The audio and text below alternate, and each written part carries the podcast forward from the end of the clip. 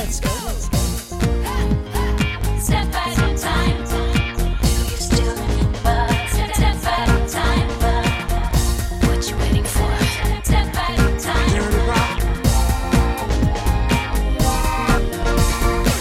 Salut, vous écoutez le jour pop, le podcast qui remonte le temps pour vous raconter le meilleur de la pop musique. Je m'appelle Thibaut et je suis super content de vous retrouver pour ce 15e épisode du jour pop. Pendant une vingtaine de minutes, on va revenir ensemble sur les histoires de ces albums cultes et de ces tubes inoubliables portés par des figures marquantes de la pop. Avant de commencer, je dois vous dire que j'ai pris quelques vacances au soleil, ce qui ne m'a pas donné le temps de préparer l'épisode pour le jour J. Donc écoutez, on va faire comme si on était le 20 octobre, hein, ça vous va? Et aujourd'hui, je vais vous raconter l'histoire de l'idole d'une génération pionnière des télécrochets du 21e siècle et qui, en 20 ans, s'est bâti une carrière jalonnée de tubes. Nous sommes donc le 20 octobre 2021 et nous allons retourner 20 ans en arrière, le 20 octobre 2001, le jour où Jennifer est entrée à l'académie. Bonsoir à tous Bonsoir Soyez les bienvenus en direct sur TF1. Nous sommes le samedi 20 octobre. Il est exactement 20h53. Vous avez entendu parler ces derniers temps de Star Academy. Aujourd'hui, c'est le grand soir. Bienvenue, soyez les bienvenus à Star Academy. Que va-t-il se passer? Ce samedi 20 octobre à 20h53, donc TF1 lance officiellement Star Academy et fait entrer par la grande porte la télé-réalité en prime time sur la première chaîne d'Europe. Avec Star Academy, TF1 mise gros. Et pour comprendre les enjeux, on revient quelques mois avant, en avril 2001. 11 célibataires coupés du monde, dans un loft de 225 mètres carrés. Filmé 24 heures sur 24 par 26 caméras et 50 micros. Au bout de 70 jours, il n'en restera plus que deux. Qui sera le couple idéal? C'est vous qui décidez. Dans la nuit du 28 au 29 avril 2001, la télévision française connaît probablement sa plus grande révolution depuis l'arrivée de Michel Drucker à l'antenne. Loana et Jean-Édouard se sont pécho dans la piscine du loft. Dans les semaines qui suivent, la France se passionne pour Love Story, ce qui fait les beaux jours d'M6 qui, en programmant la première télé-réalité d'enfermement sur une chaîne hertzienne, plante un coup de poignard dans le dos de TF1. En effet, à l'automne 2000, après le succès grandissant du format Big Brother à travers l'Europe, TF1 et M6 avaient entériné un pacte secret pour, je cite Patrick Lelay, alors patron de TF1, faire obstacle à l'intrusion en France de la télé-poubelle. Le pacte sera rompu quelques semaines plus tard par M6, qui signe avec le producteur néerlandais Endemol l'adaptation en France de Big Brother, et lorsque Love Story devient phénomène et détourne les spectateurs de TF1, la une voit rouge. Dans son livre Pouvoir, paru début 2021, Étienne Moujotte, alors numéro 2 de TF1, racontait que durant la diffusion du Loft, d'avril à juin, nous allons vivre l'enfer.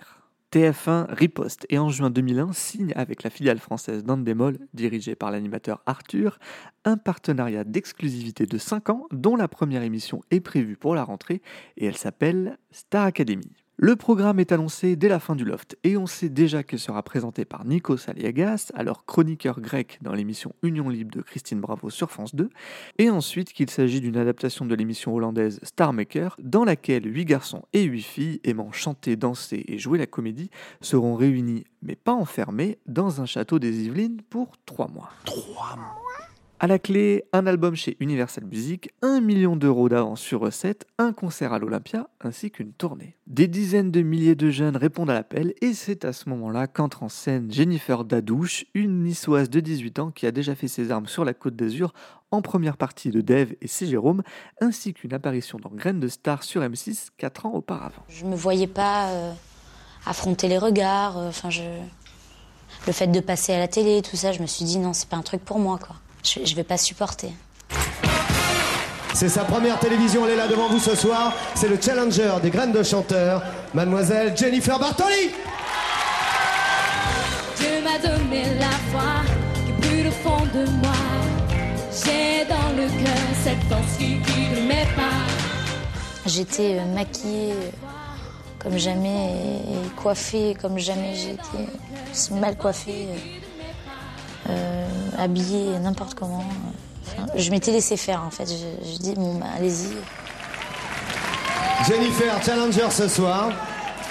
Ça va, ça, ça va être, ça va mieux, hein, déjà. Beaucoup mieux. Hein, ouais. Hein. Remonte ton micro un peu. Tu sais Soulagée, là. Voilà. Quel âge tu as, Jennifer? J'ai 14 ans et demi. Le 20 octobre 2001, donc, Jennifer est la cadette de la première promotion de la Star Academy, un groupe de 16 jeunes, tous âgés d'une vingtaine d'années, qui n'ont qu'un seul rêve, devenir des stars sous le regard des téléspectateurs. Ils sont 16 à vouloir devenir stars. Un seul vainqueur. Vous allez tout voir. Vous allez décider. Aux côtés de Jennifer, un casting qui vise plus les personnalités que les talents. hein. Mario, le belge d'origine italienne, qui sera le Latin Lover de service. Karine, vendeuse en prêt-à-porter qui se rêve en Lara Fabian et futur adepte des rêves partis. Jalil, jeune maghrébin qu'on qualifiera de sensible. Olivia et son accent chantant du Sud. Patrice, l'étudiant rêveur en art dramatique. Et évidemment, Jean-Pascal, maître nageur et agitateur du Pays Basque, explicitement recruté pour jouer les mauvais élèves, comme l'a expliqué Alexia Laroche-Joubert, d'abord chef de projet de Love Story, puis de la Starac, dont elle prend pour le petit écran le rôle de directrice. C'était aussi qu'il y avait le mauvais élève. Moi, je me rappelle surtout le casting. On avait fait tous les castings de chanteurs, puis à un moment, je regarde et je dis, j'aimerais bien avoir un mauvais élève, un fond de classe, quoi. Le mec qui est à côté du radiateur, qui Jean-Pascal. chante pas et tout. Et moi, je viens du Pays Basque, et là, j'ai dit un basque. Jean-Pascal. Et, Jean-Pascal. voilà. Et c'est comme ça, Jean-Pascal. Et Jean-Pascal a vendu, mais je sais pas combien, un million. Je euh, Un million. Je suis un agitateur, un provocateur, un Alors ça, c'était juste pour vous la mettre dans la tête pour les trois prochains jours. Jennifer, elle, incarne la niçoise accro au shopping qui vit à 100 à l'heure et qui est surtout là pour accomplir les rêves de star ratés de sa mère Christine. À 18 ans, Jennifer a déjà un sacré tempérament. Débordante d'énergie et toujours enjouée, cette belle niçoise a décidé de prendre la vie du bon côté. Je vis à 100 à l'heure, je bouge tout le temps, j'adore la vie, je l'aime, euh, je la croque à pleines dents d'ailleurs. Mais si Jennifer a autant envie de réussir aujourd'hui, c'est surtout pour réaliser le rêve de sa maman. J'ai toujours chanté, je continue à chanter. Et oui, c'est vrai que c'était mon rêve. Bon, les circonstances ont fait que je n'ai pas réussi dans ce métier. Et si Jennifer a la, chance de, réussir, je serais doublement contente. À son lancement, le programme peine à séduire. hein. Les audiences stagnent sous les 30% de parts de marché attendues par la une et les artistes ne se bousculent pas pour chanter avec les académiciens. Certains, à l'instar de Zazie, se montreront même très critiques vis-à-vis du programme. Au pied du mur, la production reverra sa copie en cours de route, délaissant l'aspect télé-réalité pour se recentrer vers le concours de chant. Je me retrouve euh, à la- en réunion avec euh, tout l'état-major de TF1 et Stéphane Courby, donc euh, Le, patron, producteur, bien sûr, que j'embrasse, de- Stéphane, et qu'on embrasse. voilà, dans des molles. Oui. Et on dit, bah, on va vous rembourser. Non. On est désolé. non. Quoi, tu dis, on va vous rembourser? Ouais. Je leur dis, écoutez, on est désolé, euh, on va vous rembourser. Vous avez Euh, commandé combien de primes euh, avec ça Combien oh, de- Je sais pas, mais ils avaient deux mois et demi de, de diff et on leur dit, bah, on va passer en deuxième partie de soirée Ouais. et on va vous rembourser. C'est incroyable. Et donc, à ce moment-là, Patrick Lelay, le, le- le grand patron de TF1, arrive et dit Mais il y a un truc que je comprends pas, c'est des chanteurs, pourquoi ils chantent pas, vos gamins? Et en fin de compte, l'erreur qu'on a faite, c'est qu'on sortait du loft. Moi, j'ai produit le premier loft et on faisait une télé-réalité là où c'était une école de chant. Et en fin de compte, on est sorti de cette réunion on- et on a dit Vous allez chanter. Et c'est là où la magie a opéré. À la fin de l'année 2001, la Starac devient enfin le phénomène attendu par TF1. En plus d'un succès télévisuel, le programme est aussi un succès musical, porté par l'hymne de la promotion, interprété chaque samedi soir en ouverture des primes devant plus de 6 millions de téléspectateurs. Ça aide à rester en tête. Écoute les oiseaux chanter pour toi.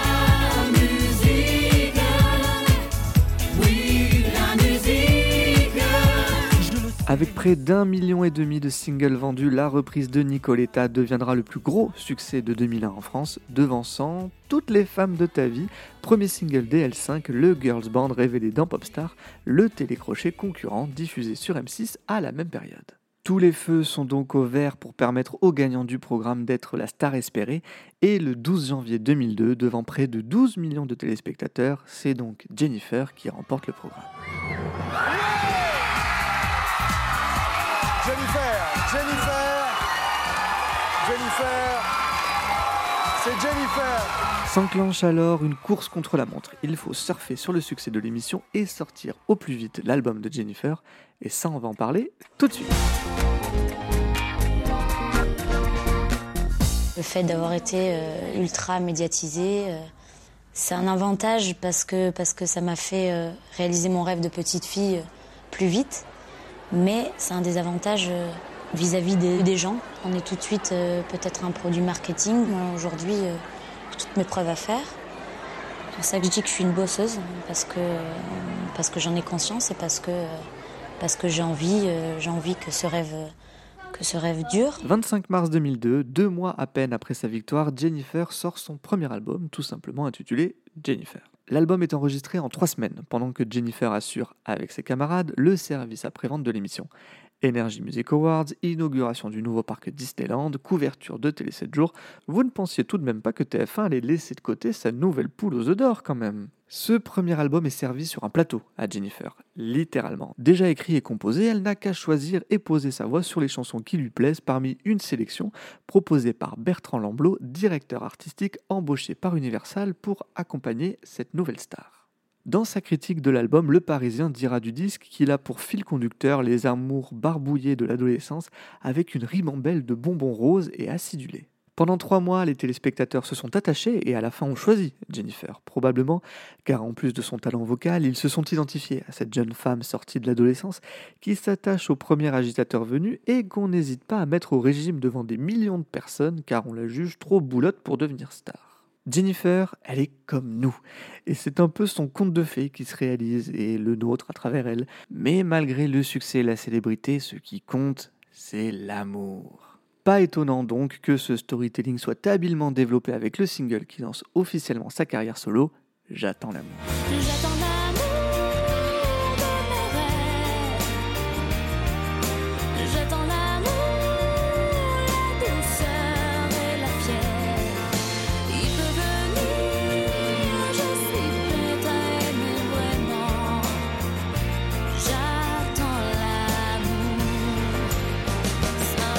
À noter que le morceau est une reprise, hein, comme ça pouvait pas mal se faire dans les années 60 à 80. On prenait un tube à l'étranger et on l'adaptait en français pour en faire un succès local. Claude François, Johnny Hallyday ou Sylvie Vartan l'avaient fait en premier. À la différence que la version originale de J'attends l'amour, adaptée en français par Alana Filippi et intitulée True Love, n'a pas rencontré le succès en Suède, le pays d'origine de son interprète, Johanna Damke.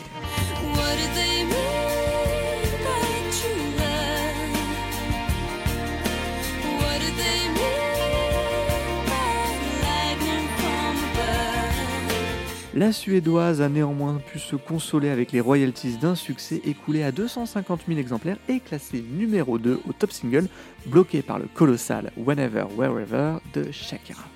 Est-ce qu'on se rappelle la première fois qu'on entend sa, sa première chanson? Oui. Est-ce que vous vous rappelez exactement euh, Oui, du moment? exactement. Du moment, j'avais pas euh, d'appartement à Paris, donc j'étais logée dans un appart-hôtel euh, par la maison de disques. Et euh, je repassais. Et j'entends à la radio euh, J'attends l'amour. Et donc, euh, je me précipite sur le téléphone et j'appelle euh, donc euh, mes proches. Mais vite la radio. Genre, j'allais passer qu'une seule fois la radio. Ah, mais vite la radio, mais vite la radio. je passe à la radio. Mon Dieu, il y a le titre qui passe. C'était un truc de malade. Bien sûr, je m'en rappellerai toute ma vie. Au printemps 2002, Jennifer n'a pas le temps de faire la promo de son album. Elle est embarquée avec ses camarades de classe dans la grande tournée de la Star Academy. 67 dates en 3 mois dans les zéniths francophones avec un passage à Bercy. Et il faut le noter, 12 concerts sold out à Forêt Nationale à Bruxelles. L'occasion pour les quelques 650 000 spectateurs présents sur cette tournée de revivre les moments phares de l'émission et de découvrir les singles solo des académiciens. Alors désormais, je vais vous demander d'accueillir très chaleureusement ma petite poupoulinette. Je sais, vous voyez très bien qui c'est, ma petite poupoulinette. Elle est en train de réussir totalement son début de carrière avec son nouvel album et elle va vous présenter un titre qui s'appelle Au soleil. C'est à toi Sorti très judicieusement au début de l'été, Au Soleil devient le titre signature de Jennifer et son plus grand succès avec quelques 400 000 exemplaires vendus. Au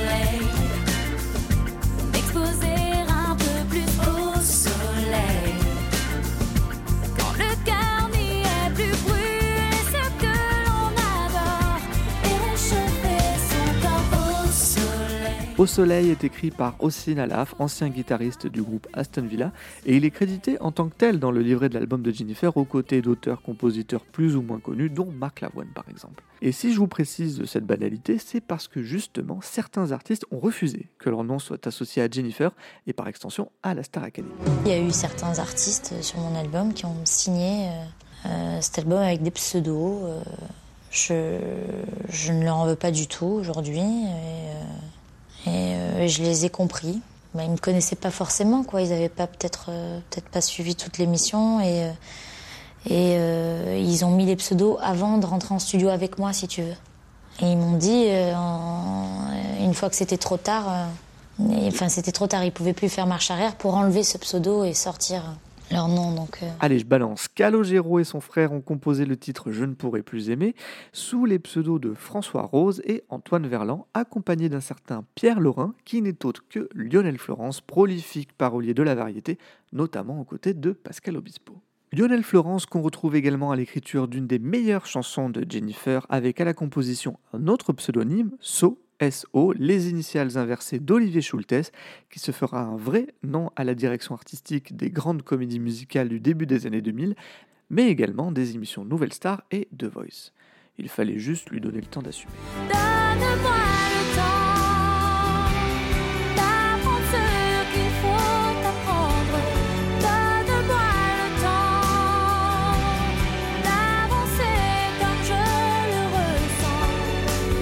L'album de Jennifer est un carton. Il s'écoule en France à plus de 800 000 exemplaires, surfant également sur les succès de la pop adolescente du début des années 2000, comme je vous l'avais raconté dans l'épisode du jour pop sur Alizé.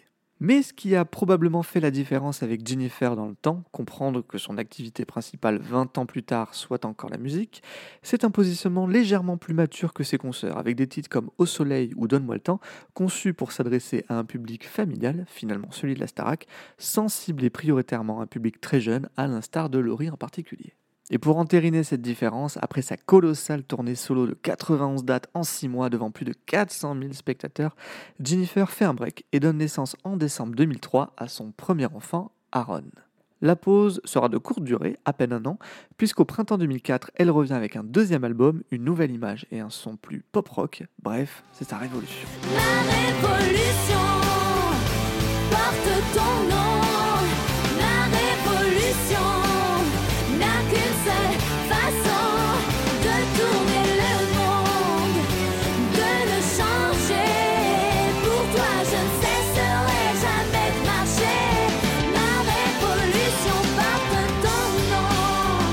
Petit fun fact, Ma Révolution, bah, c'est aussi une reprise, celle d'un girls band finlandais, IDs, intitulé Black Coffee and a Stranger, un café noir et un étranger, tout un programme.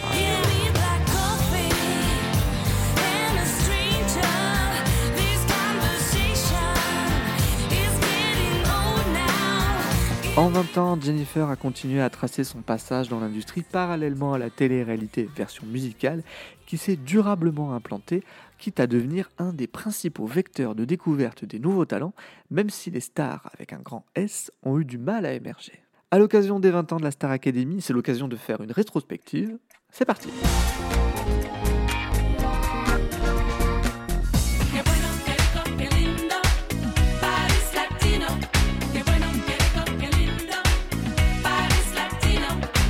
Alors, d'après une enquête faite avec moi-même, la saison 2 de la Star Academy s'est révélée être la meilleure des 8 saisons. hein. mais dans un sondage réalisé auprès de vous, auditeurs du jour pop, vous avez plébiscité Jennifer comme étant votre gagnante préférée du programme.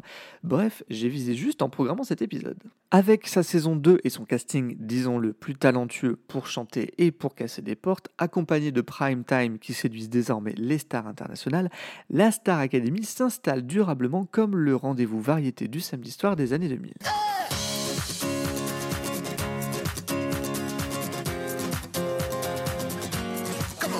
Au fil des ans, la venue de vraies stars deviendra l'intérêt principal du programme. Céline Dion, Maria Carey, Beyoncé, Rihanna, les pop stars majeures des années 2000 ont toutes coché la case Starac sur leur planning promo.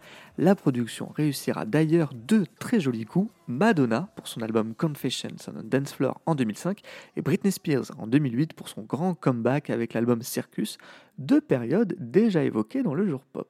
Au milieu des années 2000, le format patine et se voit même ringardisé par des profils différents et nouveaux, propulsés par la nouvelle star. Ils s'appellent Amel Bent, Christophe Willem ou Julien Doré et donneront un sacré coup de vieux aux productions discographiques de la star.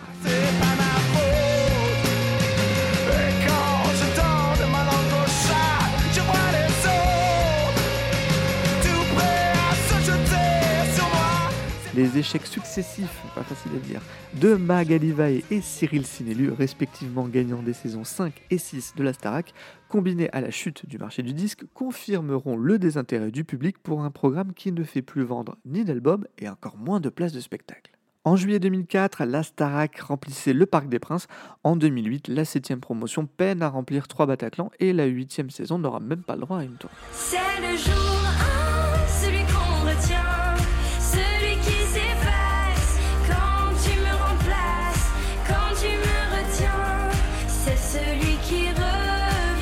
Au tournant des années 2010, la Starac, Popstar et Nouvelle Star ont toutes tiré leur révérence et X Factor n'a fait qu'une apparition express sur M6 et W9. Le renouveau dans le format télécrochet revient sur TF1 avec The Voice, dont Jennifer a été coach dès la première saison. Si en 2012, la chanteuse subit les critiques quant à sa légitimité à juger d'autres chanteurs, elle réussira à imposer sa patte dans le programme et à en devenir une des figures marquantes, aux côtés notamment de Florent Pagny, parrain de la Starac 1, et Zazie, grande détractrice de cette même Starac. Les hasards du porte-monnaie font parfois bien les choses. Contrairement à la Starac, The Voice ne promet pas monts et merveilles aux gagnants, seulement un album chez Universal.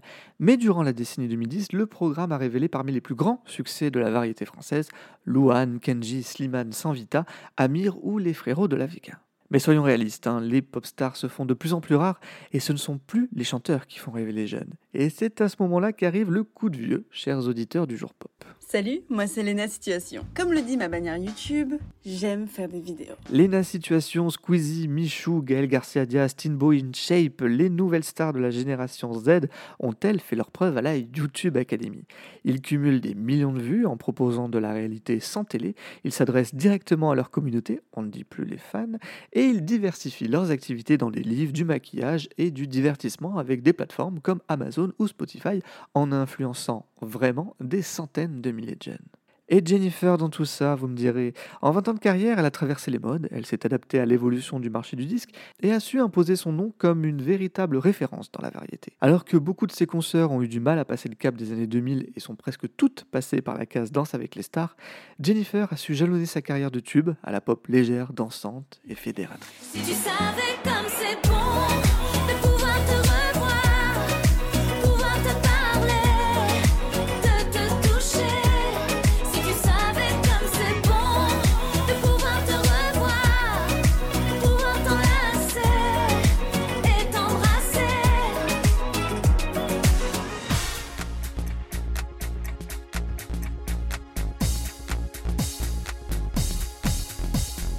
C'était le jour pop épisode 15 consacré à Jennifer et aux 20 ans de la Star Academy. J'espère que ça vous a plu. Comme d'habitude, si c'est le cas, n'hésitez pas à parler du jour pop autour de vous.